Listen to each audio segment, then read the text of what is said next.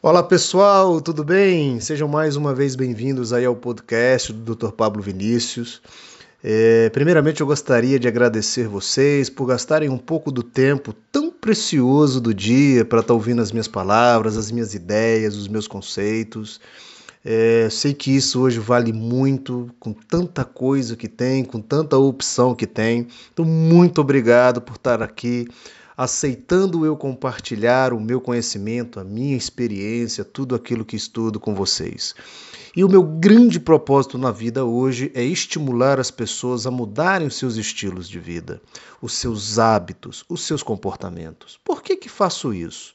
Na verdade, eu sou médico, trabalho como psiquiatra e médico do sono e atendo muita gente doente todos os dias. E tem 10 anos que eu reparo que as pessoas estão doentes porque estão vivendo mal. Então, provavelmente não vai ser num medicamento psiquiátrico, não vai ser num calmante, não vai ser num antidepressivo que as pessoas vão encontrar sua saúde mental plena.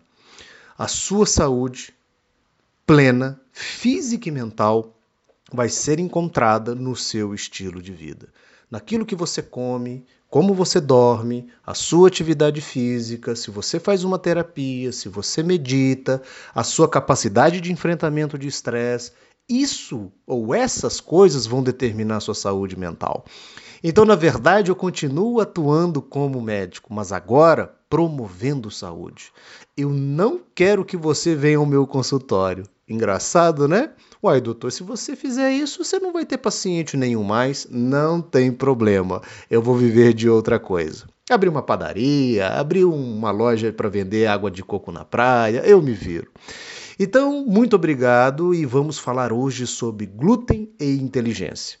E aqui eu queria tratar dois conceitos fundamentais com você no início. Antes de você entender como o glúten atrapalha a sua inteligência, Duas coisas você precisa entender primeiro. Primeiro, tudo o que você come afeta a sua inteligência.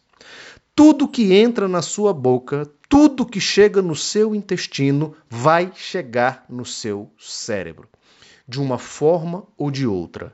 Seja os nutrientes que estão sendo absorvidos, sejam as substâncias tóxicas que estão sendo absorvidas, sejam produtos inflamatórios do alimento que você está comendo, ingerindo, vai chegar no seu cérebro. Nesse contexto, eu trabalho com alimentos inteligentes e alimentos emburrecedores. Alimentos inteligentes são aqueles capazes de otimizarem, melhorarem, potencializarem as suas funções mentais.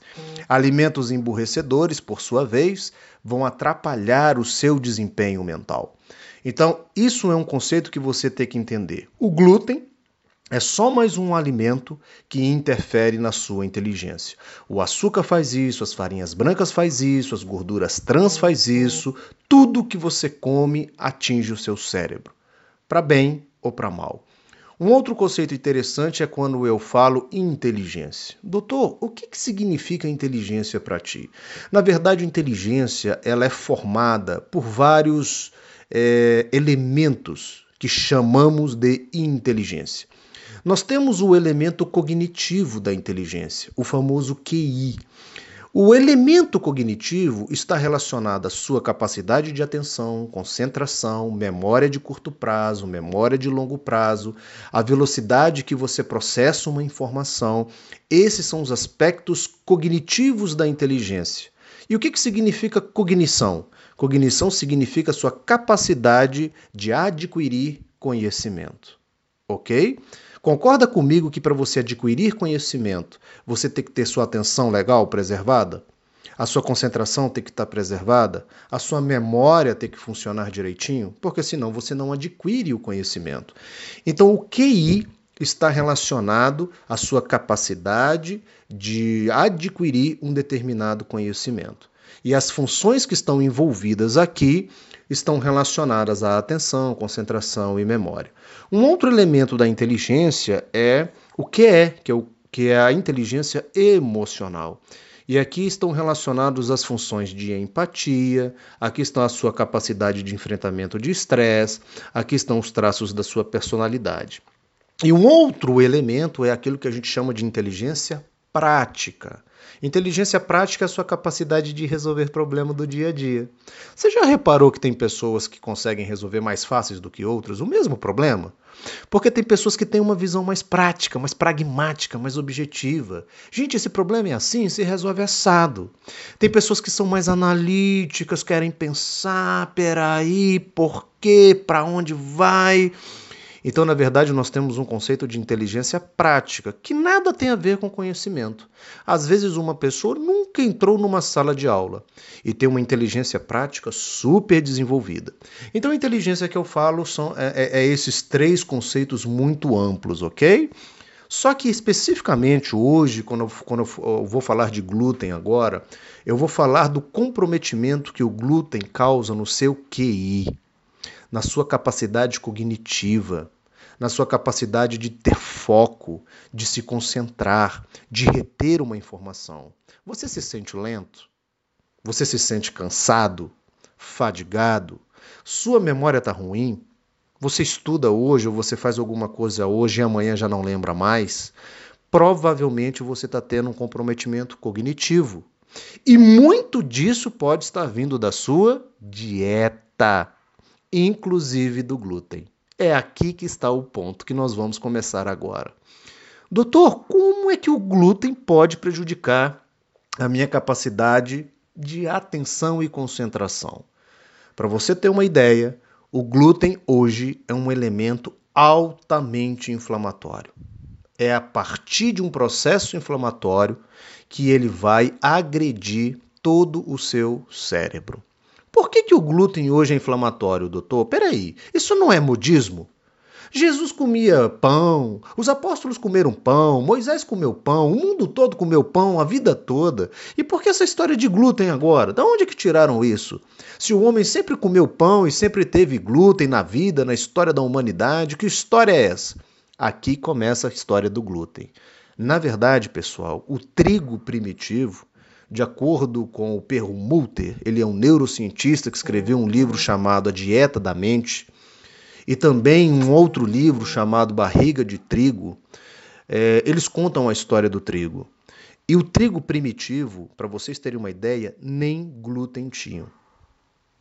O glúten é uma proteína nova, no trigo, gerada por cruzamento entre plantas. A partir da década de 50, a partir da década de 60, no pós-guerra, a indústria alimentícia teve que aumentar e muito a sua produção é, dos, do, dos cereais e dos alimentos. Então eles começaram a cruzar várias plantas em busca de plantas mais resistentes e mais produtivas. Ali estava nascendo o trigo que conhecemos hoje, a partir de cruzamento entre plantas. Para você ter uma ideia, o trigo primitivo ele tinha uma altura mais ou menos de um metro. O trigo que conhecemos hoje ele tem uma altura de 40 centímetros. Para que isso? Para facilitar a mecanização do campo a passagem das máquinas. Veja então que eles foram mudando o grão completamente. Hoje, para que você saiba, um, um, o, o, o, grão de trigo ele não se desprende facilmente do seu sabugo para aumentar a produtividade. Então nós temos um trigo mudado e alterado geneticamente por é, é, cruzamento entre plantas. Aí nasce o glúten. E aí está o grande problema da atualidade. Nós temos plantas e nós temos trigos altamente enriquecidos pelo glúten.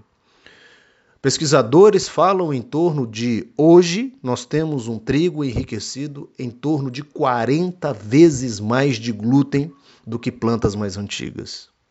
É isso é que está fazendo mal quando você hoje come alguma coisa com glúten. Você está comendo um alimento altamente tóxico, altamente inflamatório. Este, este elemento, o glúten presente nos alimentos de farinhas, de trigos, é, de cevada, esse, esses alimentos, quando chegam no seu intestino, vão provocar uma intensa reação inflamatória. Vai acontecer uma liberação de milhares de substâncias que vão inflamar o seu organismo. E essas substâncias vão chegar no seu cérebro provocando lentidão, dificuldade de se concentrar, dificuldade de memorizar. Vocês entenderam então como um simples alimento presente no seu intestino pode chegar lá no seu cérebro a partir de reações inflamatórias que se iniciam no intestino e chega lá no seu cérebro. Doutor, é possível eu ter algum sintoma relacionado ao glúten sem nunca ter experimentado um sintoma no intestino? Eu nunca tive diarreia, eu nunca tive problema de intestino. As pessoas acham isso. As pessoas acham que problemas relacionados ao alimento está restrito somente a sintomas gastrointestinais. Deixa eu te falar uma coisa. Você pode apresentar qualquer sintoma relacionado ao glúten sem nunca ter experimentado um sintoma intestinal. Enxaqueca. Você está no neurologista, toma um monte de remédio e não melhora. Problemas de alergia, de pele, sinusite, rinites. Você está no alergista, está tomando um monte de remédio e não melhora. Depressão, ansiedade, dificuldade de foco, de atenção queda de cabelo, qualquer problema pode estar relacionado à sensibilidade ao glúten. Faça um teste. Retira esse elemento da sua dieta por um mês. Vamos ver se não melhora muitos dos seus sintomas. Não estou falando aqui que o glúten é a causa desses distúrbios. Estou falando aqui que o glúten, por ser uma atividade, um elemento inflamatório, piora e muito as suas condições de saúde. Artrite reumatoide, lúpus, qualquer doença inflamatória, qualquer doença autoimune. Então é muito importante que a gente entenda isso para melhorar a qualidade da nossa vida.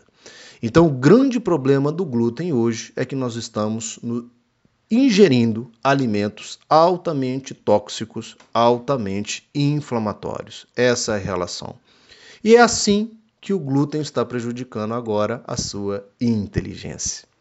Para que você mantenha a sua capacidade de atenção, concentração, memória, para que a sua velocidade de processar as informações seja adequada, nutrientes têm que chegar adequadamente no seu cérebro, nutrientes bons, oxigênio, sangue, isso tudo tem que estar tá funcionando perfeitamente.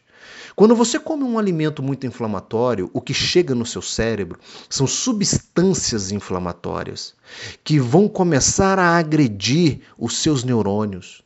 Vai haver uma diminuição da produção de neurotransmissores, fundamental para a sua inteligência. A sua dopamina vai cair, a serotonina vai cair, a acetilcolina vai cair. Você vai estar lento.